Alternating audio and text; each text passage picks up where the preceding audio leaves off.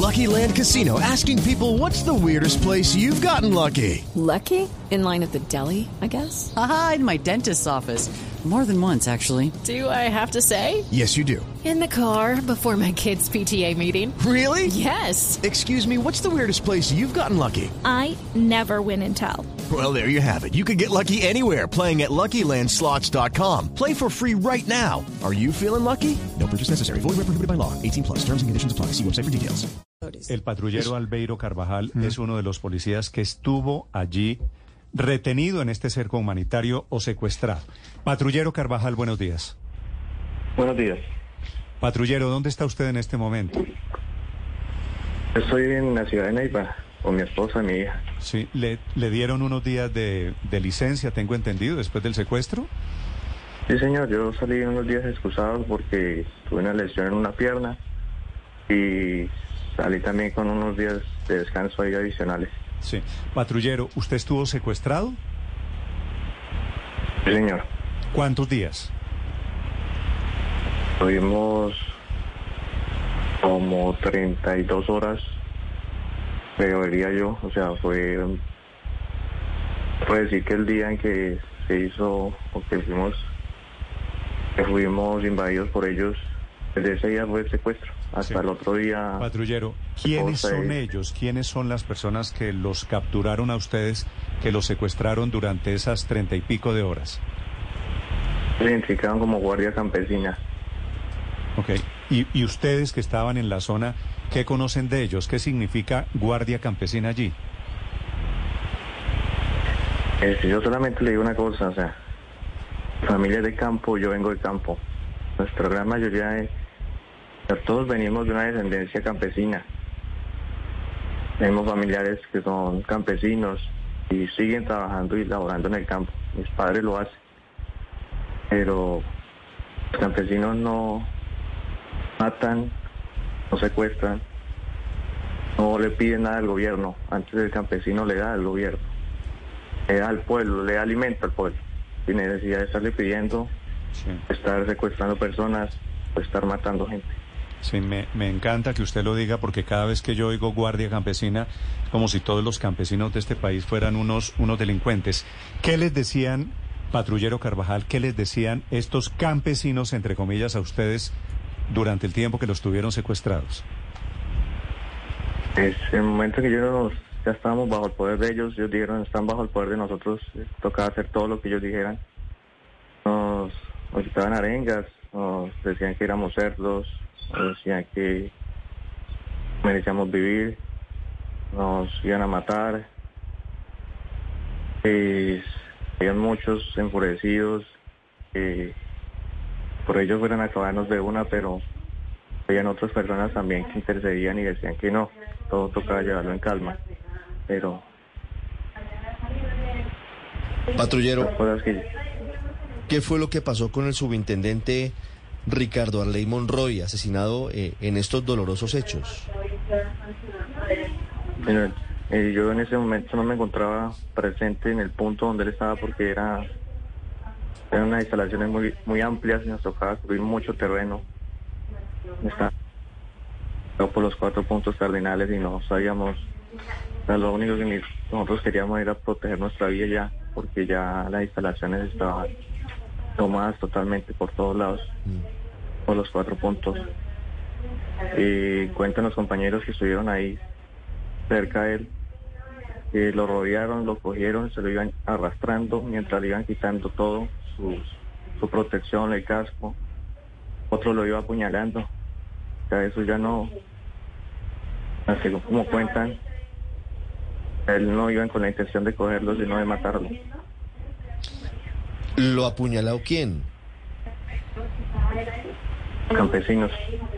¿De la Guardia Campesina, No, de los que iban con esos no, chalecos pues, eh, de color caqui, color habano? Como te digo, yo en ese momento no estaba presente ahí. Lo que yo me contaron fueron los compañeros que me decían que los manifestantes ingresaron allá, lo cogieron y se lo iban arrastrando, iban quitando sus elementos de protección y otro lo iba apuñalando. Terrible. Patrullero, Uno decía que era machete, otro decía que era con cuchillo, pero lo único cierto fue que no lo mataron. Lo mataron, claro que sí, patrullero. ¿En la caseta comunal quienes los custodiaban tenían armas?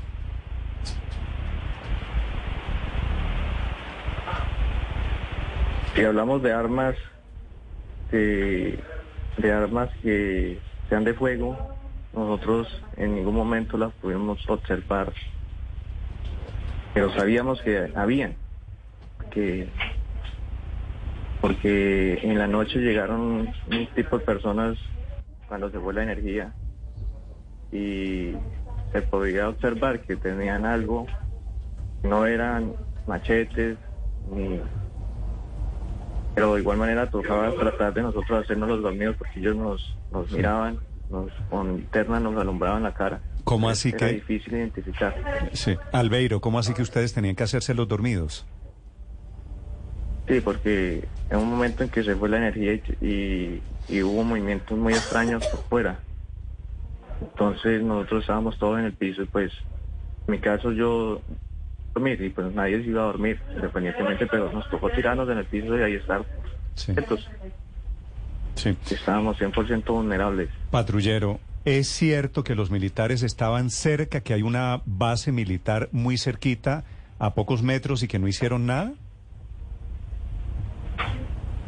Sí, a la base Capella, que se llama la base petrolera. Y ahí cerca había una base militar. Nosotros replegamos hacia ese punto, estábamos escasamente a 4 o 5 metros de llegar y no lo pudimos, no lo logramos. Porque ellos nos, nos cercaron, nos invadieron por todos lados. ¿Cómo así? ¿Cómo así y que nos estaban? amenazaron. ¿Ustedes alcanzaron, eh, digo, replegados es salir corriendo, si le entiendo bien? Sí, salir corriendo es, esa es una, replegar es una forma táctica de, de usted, de ir saliendo todos seguros, ¿sí me entiende? Sí. Pero ¿Y, un momento donde ya nosotros y ustedes estábamos estuvieron? cortos de gases. Lucky Land Casino asking people what's the weirdest place you've gotten lucky? Lucky? In line at the deli, I guess? Aha, in my dentist's office. More than once, actually. Do I have to say? Yes, you do. In the car before my kids' PTA meeting. Really? Yes. Excuse me, what's the weirdest place you've gotten lucky? I never win and tell. Well, there you have it. You can get lucky anywhere playing at LuckyLandSlots.com. Play for free right now. Are you feeling lucky? No purchase necessary. Void where prohibited by law. 18 plus. Terms and conditions apply. See website for details. ¿Estuvieron a cuatro o ese cinco tiempo metros teníamos- del- de la base militar? Sí, señor. ¿Y los militares no les abrieron o no les ayudaron? Sí, sí, ellos estaban ahí, se miraban al otro lado, pero no, ellos no interfirieron en nada porque había mucha, mucha multitud. Y ¿Y por qué supone usted que sus compañeros del ejército no hicieron nada? pues, yo supongo que, que ellos tendrían una orden, no sé. Sí, de yo igual manera ellos no podrían tampoco abrir fuego a personas que aparentemente estaban desarmadas. Sí, sí, yo supongo, yo supongo exactamente lo mismo que lo que hay es una orden allí de los mandos militares.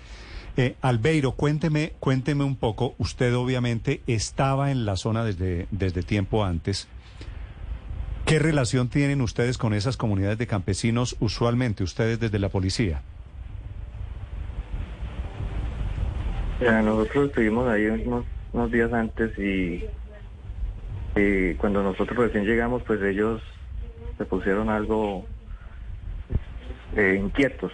Entonces ahí llegó el Ministerio Público, llegó una mediación, se habló con Ministerio para nosotros tratar de hablar con ellos, pero ellos nunca quisieron.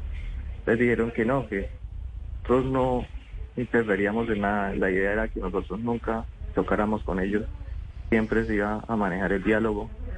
Y mientras la estadía que estuvimos ahí nunca nos tuvimos como una confrontación.